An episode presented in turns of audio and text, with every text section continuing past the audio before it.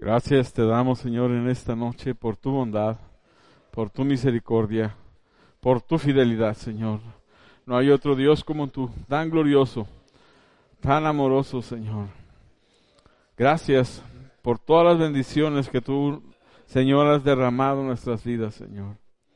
Gracias porque has sido bueno para con cada uno de nosotros. Y en esta noche clamamos, rogamos, Señor, delante de tu presencia, que tú estés aquí con nosotros, que nos ministres, que nos acompañes, que nos guíes, que nos des dirección. Solo tú eres Dios y conoces, Señor, lo que hay en cada uno de nuestros corazones, Señor. Tu palabra dice que engañoso es el corazón. ¿Quién conocerá el corazón del hombre? Y tu palabra dice que solamente tú, oh Dios, eres el que lo conoces. Y en esta noche, Señor, venimos ante ti, porque tú eres el único que puedes cambiar y transformar el corazón del hombre, Señor. Y ante tu presencia, Señor, rogamos que quites el corazón de piedra y que pongas el corazón de carne en cada uno de nosotros, Señor. Tú conoces en esta noche la aflicción, la necesidad que hay en cada uno de nosotros. Hoy tú tienes una palabra, como diría Pedro, una palabra de vida para cada uno de nosotros. Y nosotros te rogamos en esta noche que tú nos hables, Señor. Que tú obres en cada una de nuestras vidas y de nuestros corazones. Te lo pedimos en el nombre de Cristo Jesús. Amén y amén. Señor les bendiga. Pueden tomar asiento. Hoy tenemos tema nuevo. Hoy ahí, ahí en tu hojita del manual ah, dice que la lección se llama prudente. Sé prudente. Eh, más, más, más que, más que eh, ser prudente en cuanto a la sabiduría, eh, nos está llamando a ser cuidadosos de nuestras personas. Y eh, una de las cosas que tú y yo hemos callado en el pasado como hombres es el asunto de la, de la bebida. ¿Cuántos han tenido problemas con la bebida en el pasado?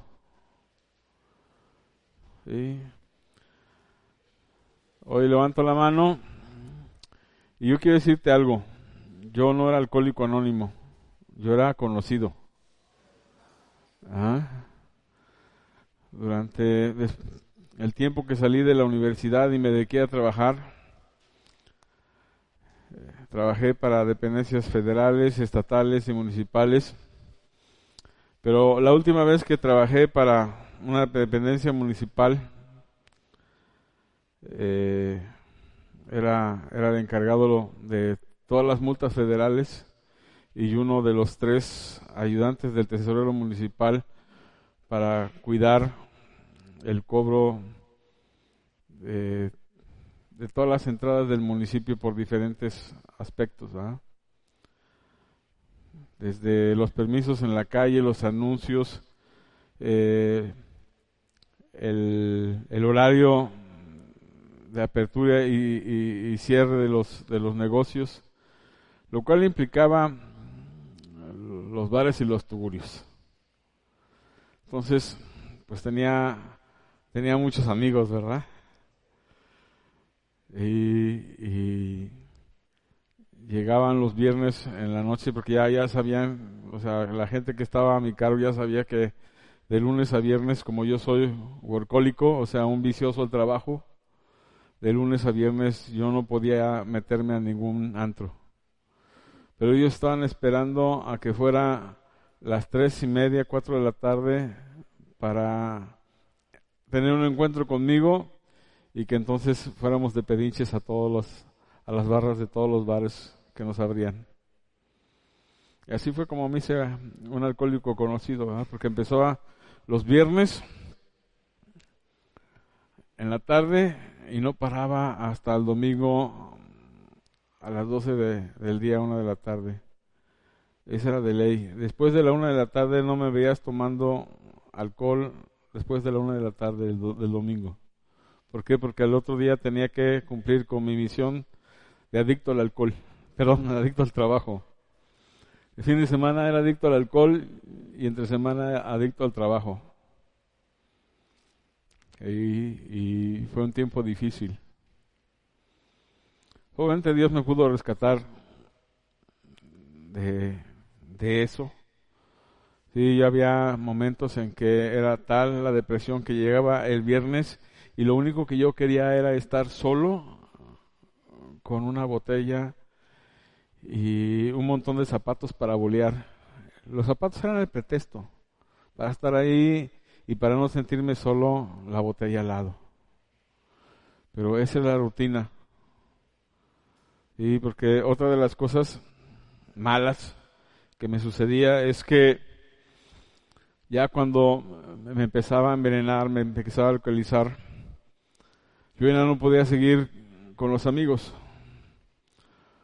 porque ya tomado me da me da por me da es un síndrome medio extraño me da porque porque quiero que la vida sea lo más formal posible que sea todo serio que sea todo así tranquilo que sea cuadrado. Y la mayoría de los alcohólicos es al revés verdad tiene el síndrome de la alegría de la fiesta y el carnaval por dentro. Entonces cuando me empezaba a alcoholizar en vez de tener esa socialización con los demás, me apartaba. Entonces lo único que yo quería es estar en la noche solo, dos, tres, cuatro de la mañana, alcoholizándome. Me dormía, me levantaba y seguí la siguiente noche. Me levantaba el domingo, salía a las nueve, diez de la mañana de la casa donde vivía y iba al traspatio de esa casa y agarraba un cartón que tenía ahí y, le hablaba al cartón y decía yo, tribu, vámonos. Ya, se imaginan de qué, era la, de qué era la cerveza, ¿no? Eran puras indio. Entonces, tribu, vámonos. Ah, pero aparte de eso, me llevaba otro cartón, porque la tribu nadie la podía tocar. La tribu nada más era un asunto entre la tribu y yo. Y hasta que me, terminaba, terminaba con la tribu, me regresaba a la casa. Y si alguien, oye, invítame una cerveza, ah, sí, esta, de, el otro cartón ahí está. Agarra las que quieras. Oye, no, de la tribu nada más, la tribu y yo. O sea, todas las cosas tontas que te hace hacer el alcohol. Y yo, yo era ese sujeto.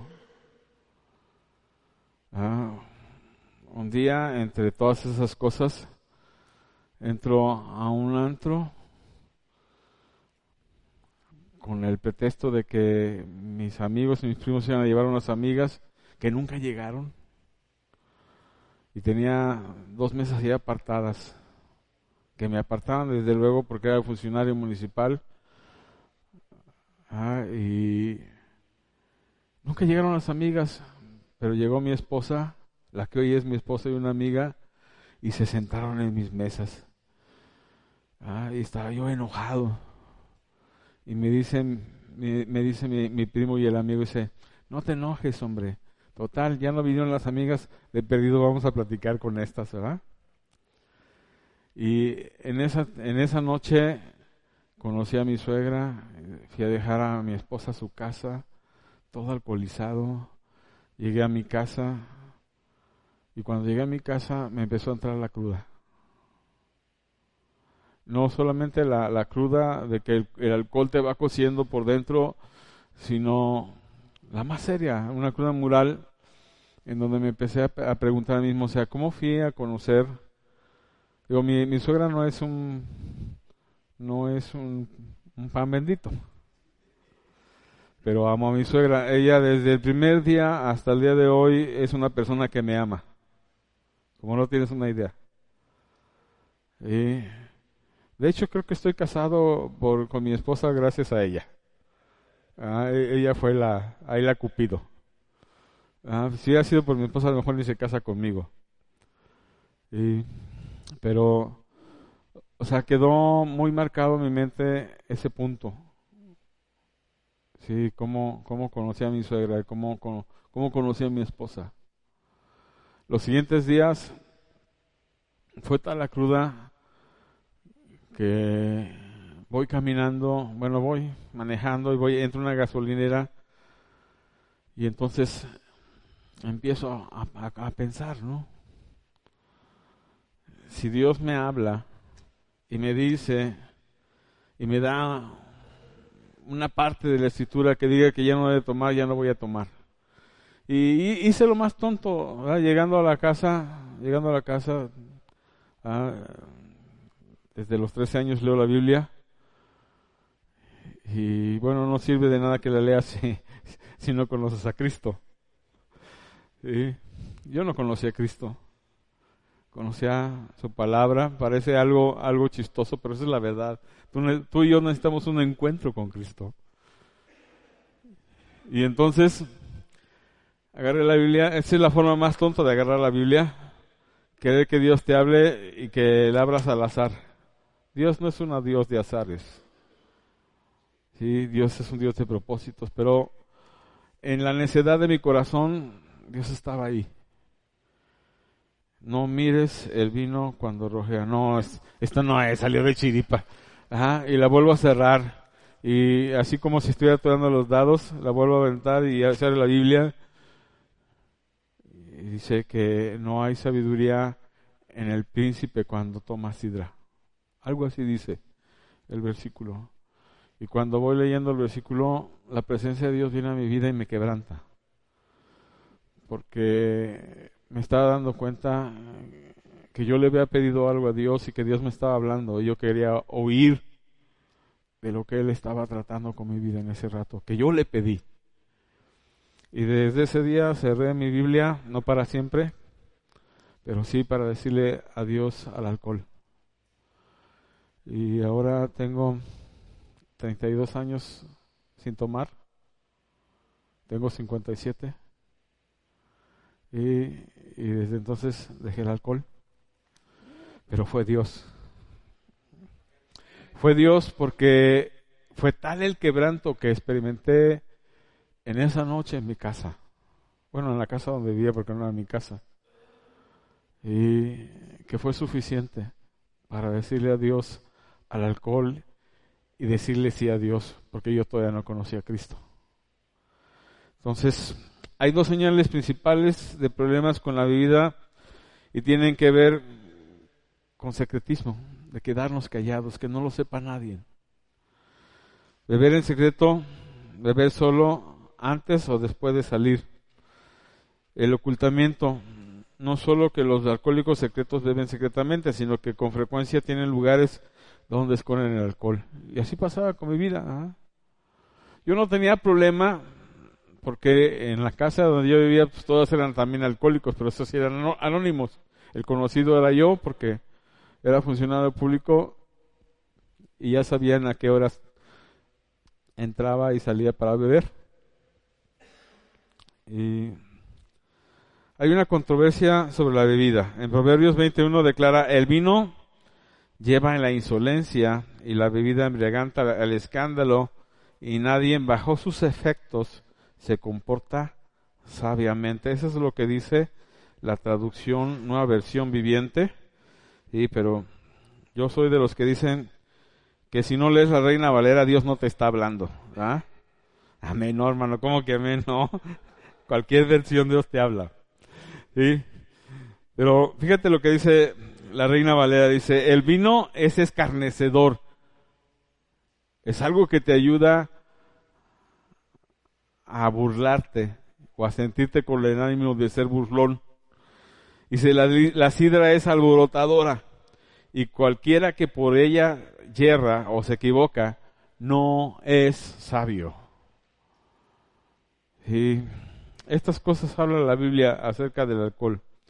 Yo no sé si ahorita algunos de los que estamos aquí todavía tenemos algún problema. Pero sabes que esta noche no es como las noches anteriores o la noche anterior y antepasada, no es para ponernos los dedos los unos con los otros. Porque estamos delante de Dios y estamos ante Dios. Y esta es la oportunidad que Dios nos está brindando para decir, ¿sabes qué? Reconozco mi problema.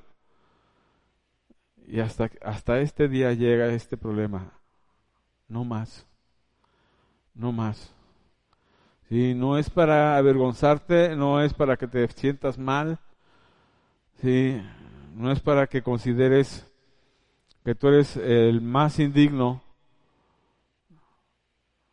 de Dios.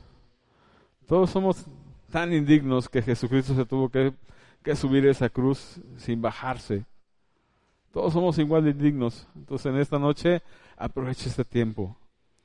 Y desde lo profundo de tu corazón, si tienes algún problema con esta área o con la que sea, sí, porque hemos, estuvimos hablando de pornografía, y este es el tiempo.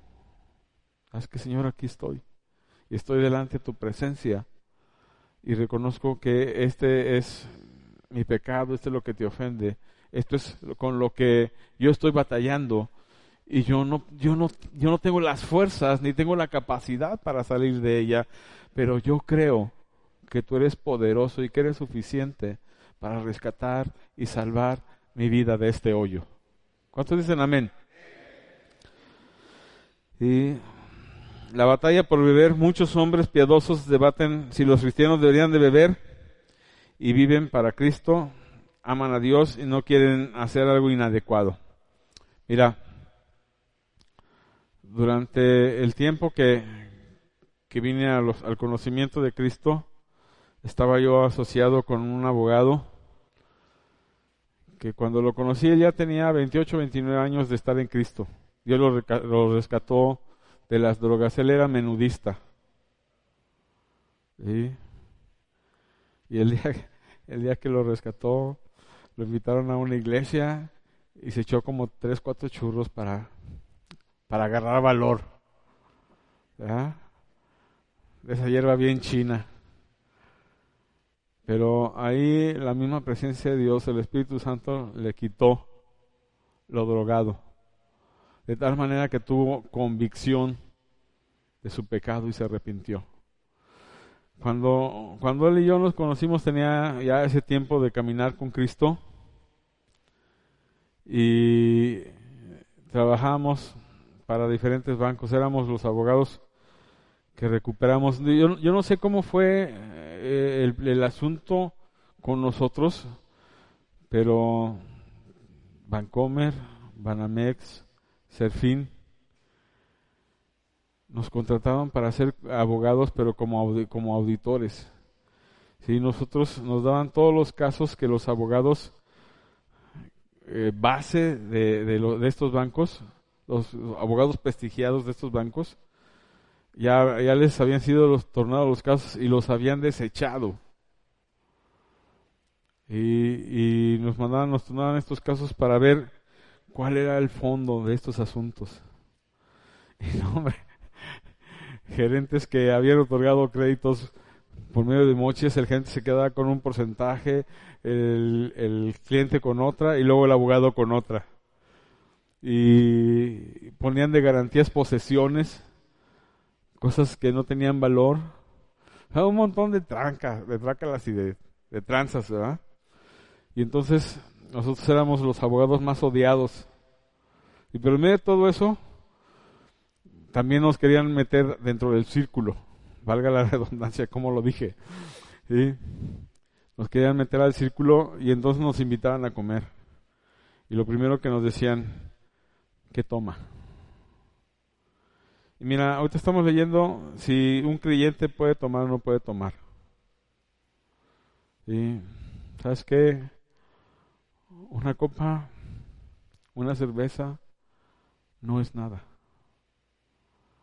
Sí, pero aun cuando yo acababa de recibir a Cristo en aquel entonces, aprendí algo. A mí no me hace daño tomarme una cerveza, ni me hace daño tomarme una copa. Pero lo que sí hace daño es que si alguien, como dice el capítulo 14 de Romanos, es de mente débil, de una fe débil, si en realidad yo estoy causando un daño bien grave para otra vida. Y entonces aprendimos a hablarles a los gerentes de los blancos y decirle, mira, no pasa nada. ¿Sí? No, no pasa nada si me lo tomo. Sí, pero tú tienes que entender que hay otros que nos ven y que sí los podemos dañar. Y entonces los gerentes empezaron a agarrar la onda.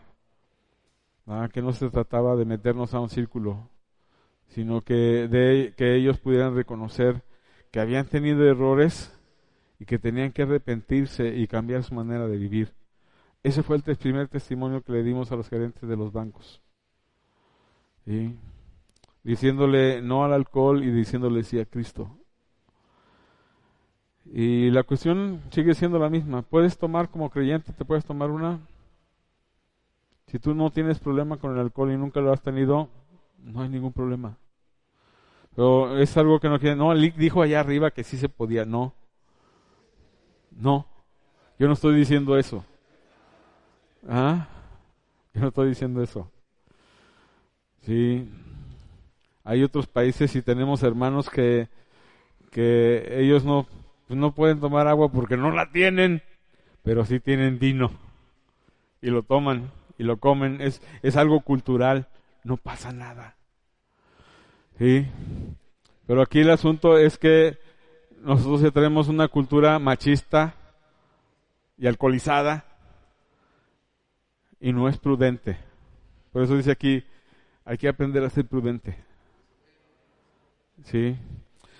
Ese mismo capítulo 14 de Romanos, si tú lo vas leyendo, habla de que tú y yo no sabemos la obra que ha hecho el Espíritu Santo para alcanzar, para tocar la vida de una persona, para que tú y yo simple y sencillamente con un con algo que parece un mal ejemplo corrompa y haga decaer la vida de esa alma.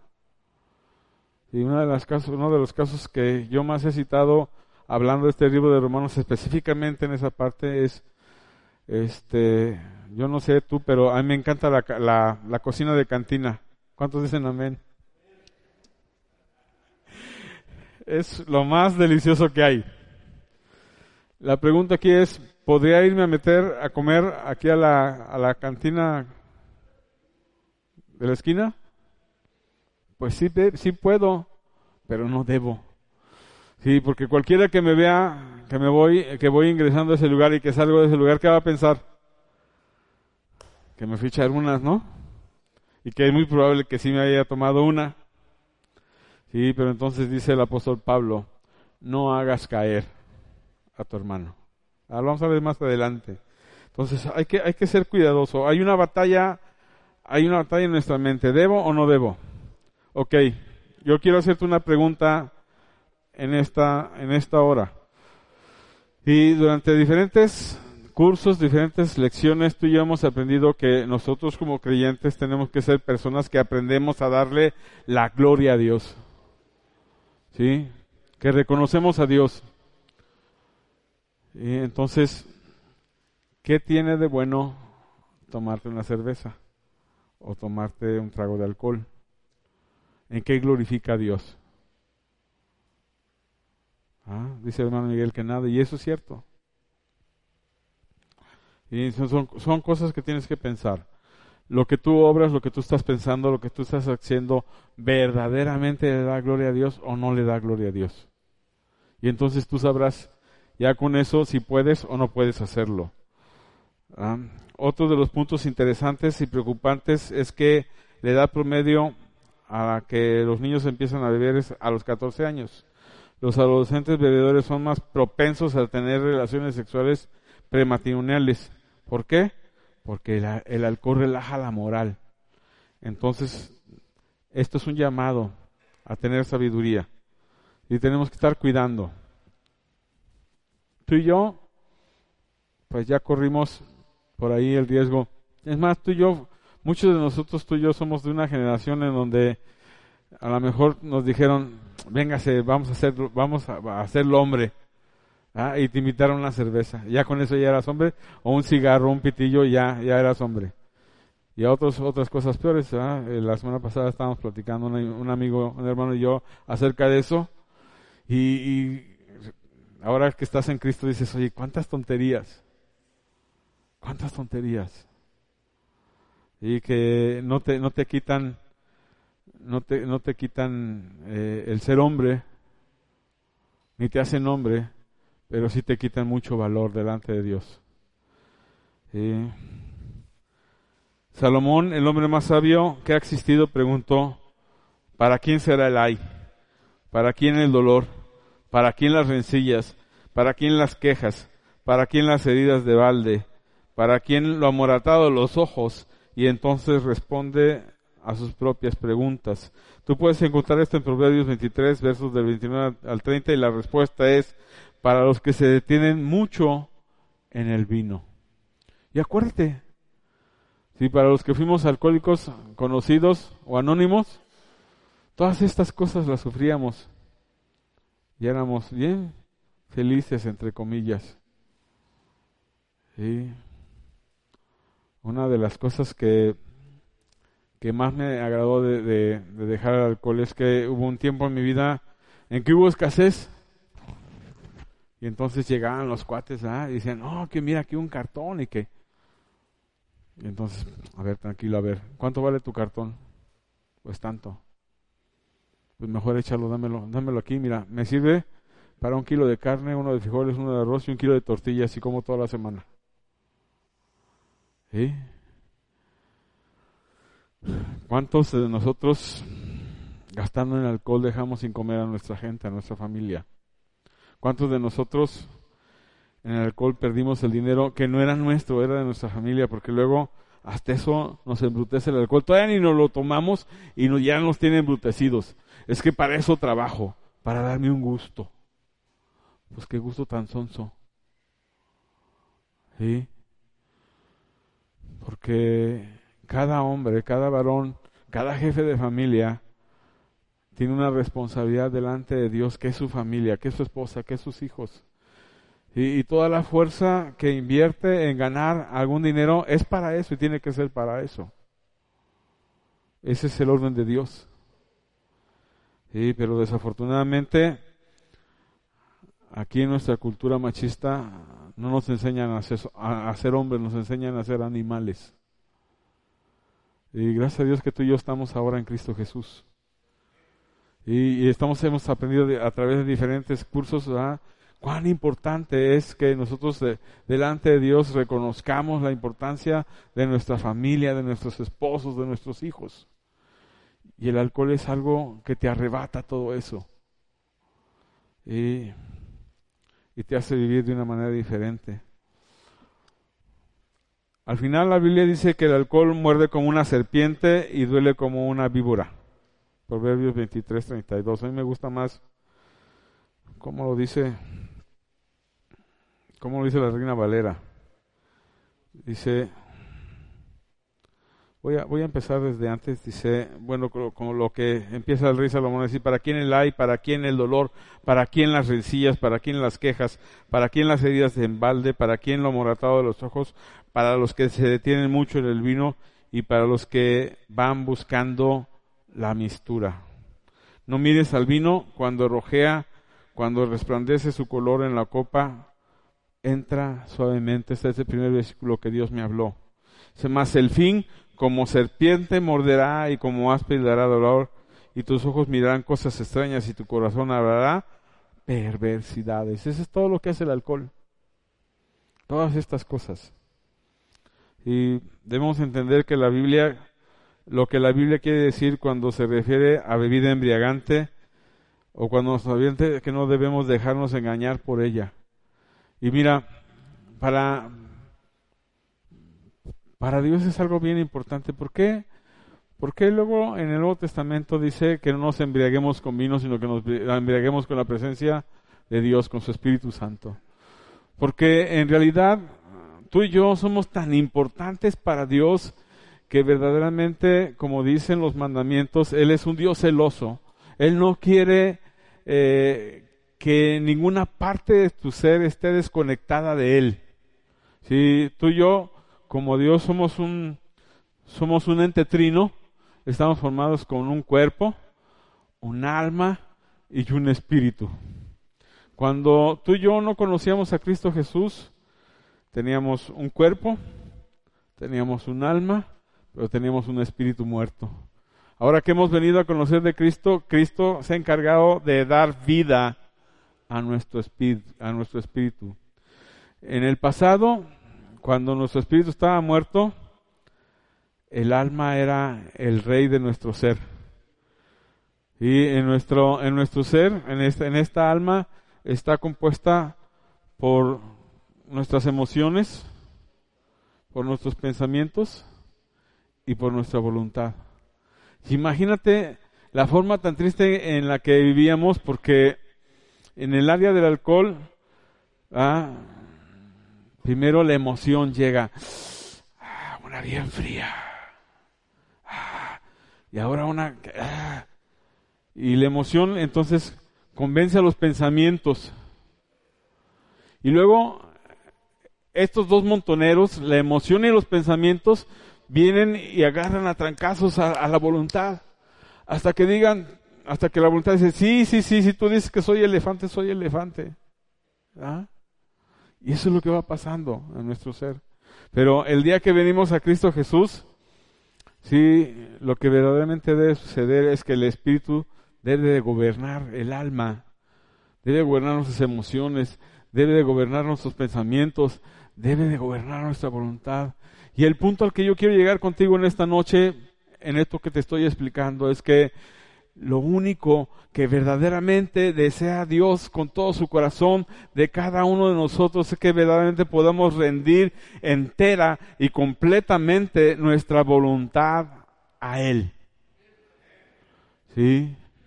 Y cuando el alcohol entra a nuestras vidas, ¿sí? destruye las emociones, destruye los pensamientos y como consecuencia destruye la voluntad. Tú ya no puedes venir a, entregar y a rendir tu voluntad a Cristo porque está desboronada, porque está perdida. Y por esa, esa es la razón que para Dios es muy importante que no perdamos con el alcohol la voluntad sino que verdaderamente podamos venir con integridad, con nuestro cuerpo, con nuestra alma, con nuestro espíritu delante de la presencia de Dios, con nuestras emociones, con nuestros pensamientos y con nuestra voluntad rendida hacia Él. Él no quiere nada más tu cuerpo. Eso ya le pertenece cuando te formó desde el vientre de tu madre. Y a Dios no le interesa nada más tu alma, porque desde el día en que Él dio el soplo de vida, Él creó el alma. A Dios no le interesa tu espíritu porque simple y sencillamente Él te lo dio. A Dios le interesa tu voluntad, tu corazón, tus pensamientos, tus emociones. Señor, aquí estoy. Aquí estoy, Señor.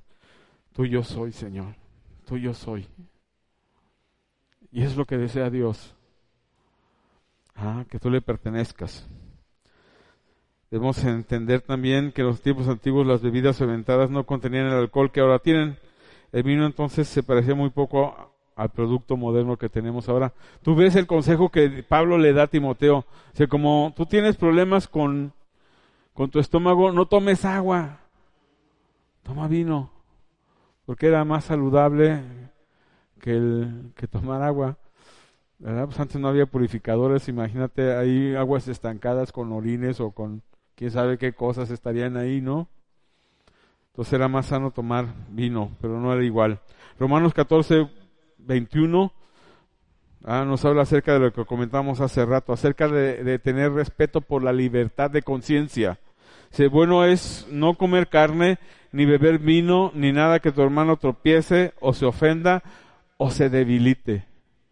Tú y yo no sabemos cuánto el Espíritu Santo ha trabajado para alcanzar un alma y neciamente, sin pensar, hacemos caer a otros. Una de las cosas más irrisorias en mi vida, ah, a veces le digo a mi esposa, oye, hazte, hazte unos, unos, unos pescaditos rebozados. ¿ah? Y en, en, el DF y en Veracruz tienen la costumbre de de hacer una, una harina que parece una tole y meten, meten el, el, pedazo de, de, pescado, el filete, lo cachetean ahí y, se, y lo ponen a freír y sale así esponjoso, sabrosón. Pero la receta requiere de que le pongas una cerveza. Ajá. Ese, ese es el truco. Un huevo y una cerveza hace, hace la magia para, para que la harina quede así. Oye, hazte unos, hazte unos pescaditos todos rebozados. Sí, pues nomás tráete la cerveza y yo con la emoción de, traigo el, pescado en la cabeza, salgo, hasta en salgo. Yo por lo regular, tú nunca vas a salir en short de mi casa. ¿Ah? Y salgo corriendo y voy al Oxxo. Y ya voy, vengo con la cerveza y cuando voy saliendo de noche, y, y no traigo una, traigo tres. ¿Cómo voy a llegar a mi casa? Y me las meto, eh, traigo un short, me las meto por dónde? ¿Eh? Y qué vergüenza, voy caminando, ¿no? Digo, Señor, tú sabes que, y no falta que te encuentras a, a Chanito ahí, a media cuadra, ¿no? O a Lupito, o a... ¿Qué hermano? No, pues, este, son valguizo. ¿Sí, verdad? Son valguizo. Y bueno, son aspectos de conciencia que si tú no estás en el amor de Cristo pensando en los demás, puedes dañar la vida de otro. Amén. Entonces hay que tener cuidado. ¿Y qué hay de tu influencia en los demás, en tu casa, en tu trabajo, en tu colegio? ¿Puedes influir en otros para bien o puedes influir para mal? ¿Ah? Yo con, con mis hijos, ah, hay temporadas cuando hace calor, el calor no se te quita con nada, compro una botella de vino afrutado y les pongo así un, un vaso de este tamaño con hielo hasta arriba.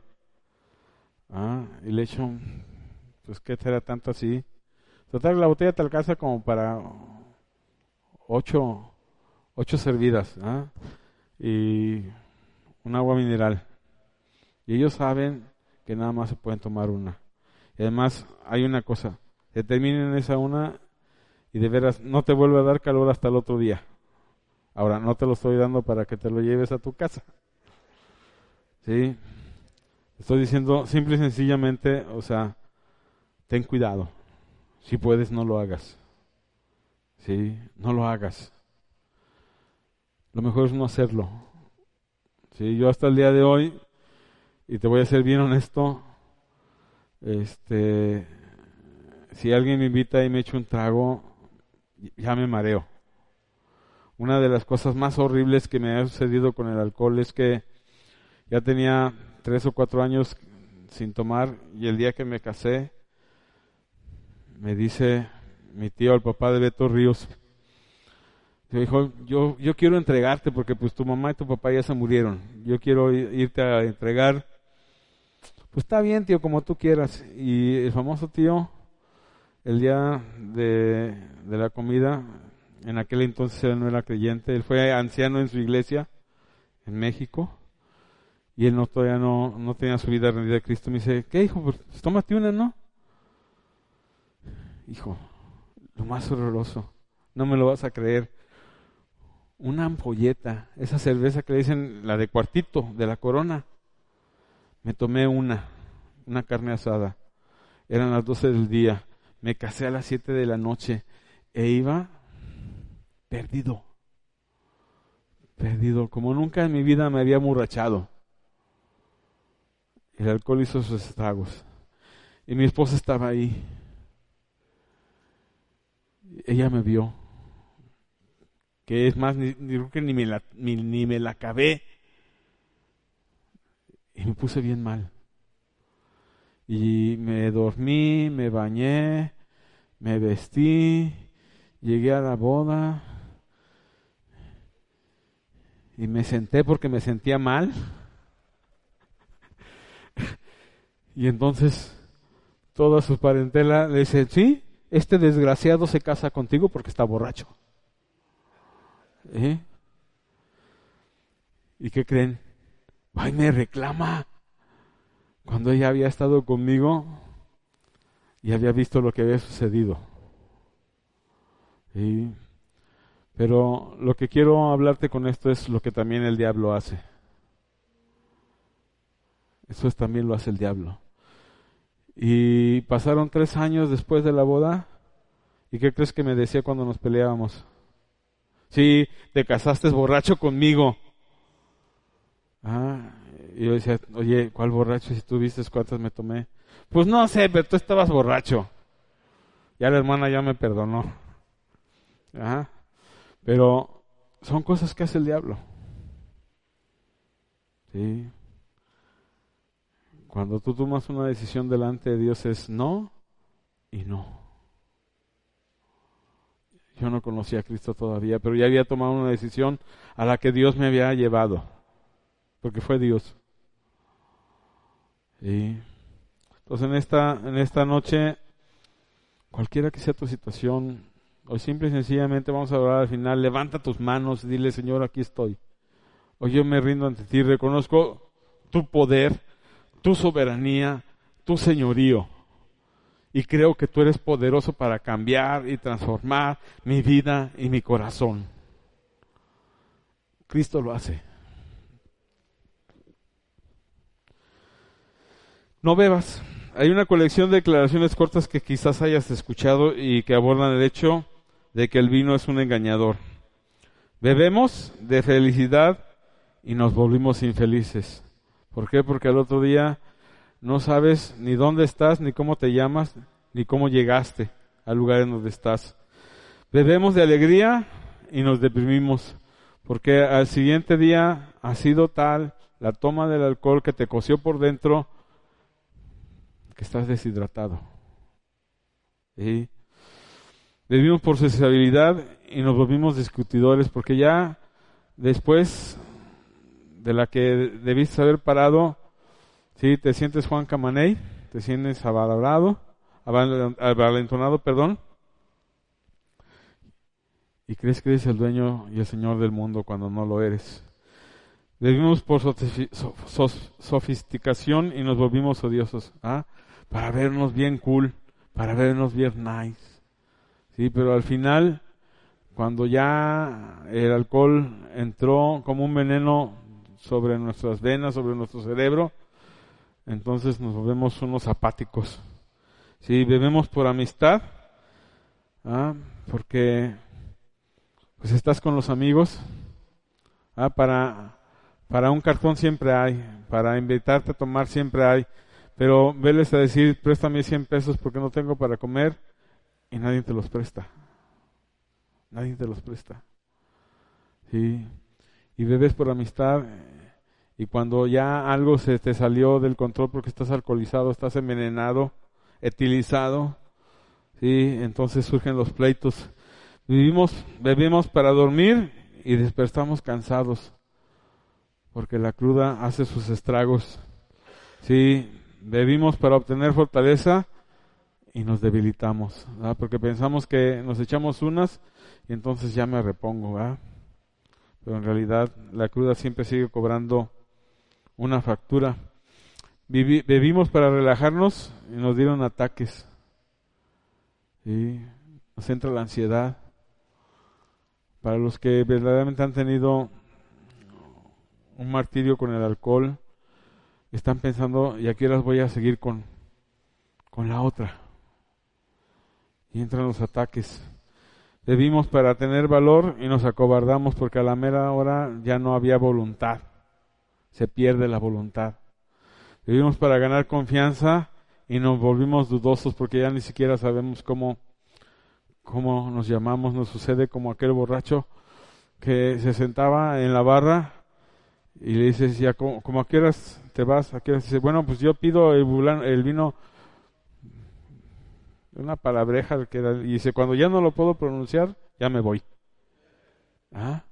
Así, así nos pasa. Ya después no sabemos ni cómo nos llamamos.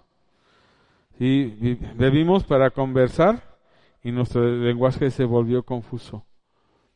Porque ya no, sabemos, ya no sabemos lo que estamos diciendo. Bebimos para sentirnos en el cielo y ustedes saben, terminamos sintiéndonos en el infierno. Bebimos para olvidar y nos atormentamos siempre. ¿Y qué pasó? ¿Qué sucedió ayer? ¿Cómo aconteció? ¿Qué hice? ¿Quién sabe? Sí. Bebimos por libertad y nos volvimos esclavos. Muchos fuimos alcohólicos anónimos y otros conocidos, simple y sencillamente porque el alcohol se hizo amo de nuestras vidas. Bebimos para erradicar los problemas y en verdad los multiplicamos porque nos gastamos lo que no debíamos gastarnos. Estuvimos fuera de nuestra casa cuando debíamos estar ahí en el lugar en el cual debimos haber estado.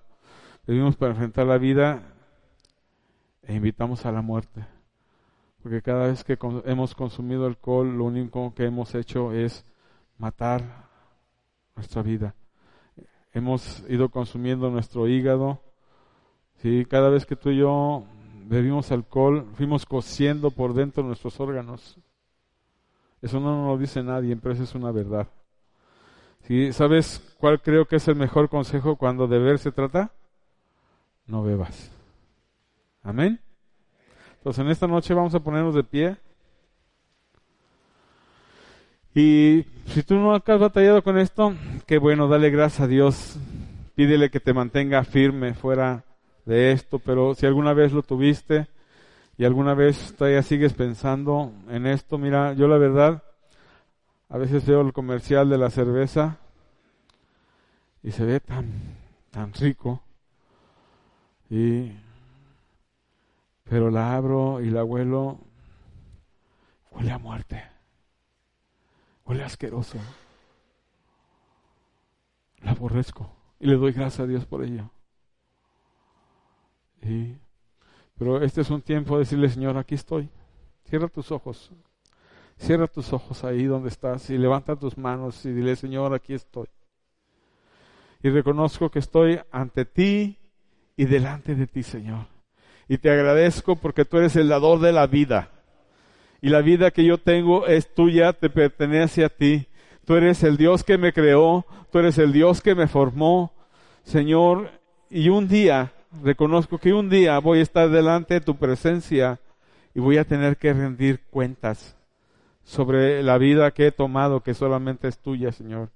Yo solamente soy un administrador. Y en esta noche reconozco que te he ofendido con mi manera de vivir. Reconozco, Señor, que he hecho muchas cosas que no te agradan con la vida que tú me has dado. Pero hoy en esta noche, Señor, quiero decir, hasta hasta este día con este problema, sea de alcohol, sea, Señor, de lascivia, de lujuria, Señor, sea de pornografía, cualquiera que sea el pecado con el que tú estás batallando, en el nombre de Cristo Jesús, dile, oye, es tu día, hasta aquí llegaste, hasta aquí llegaste, porque esta vida le pertenece a Dios, porque esta vida solamente es de Cristo Jesús, y en esta noche, Señor, me rindo ante ti. Por eso levanto mis manos, porque estoy rendido ante ti.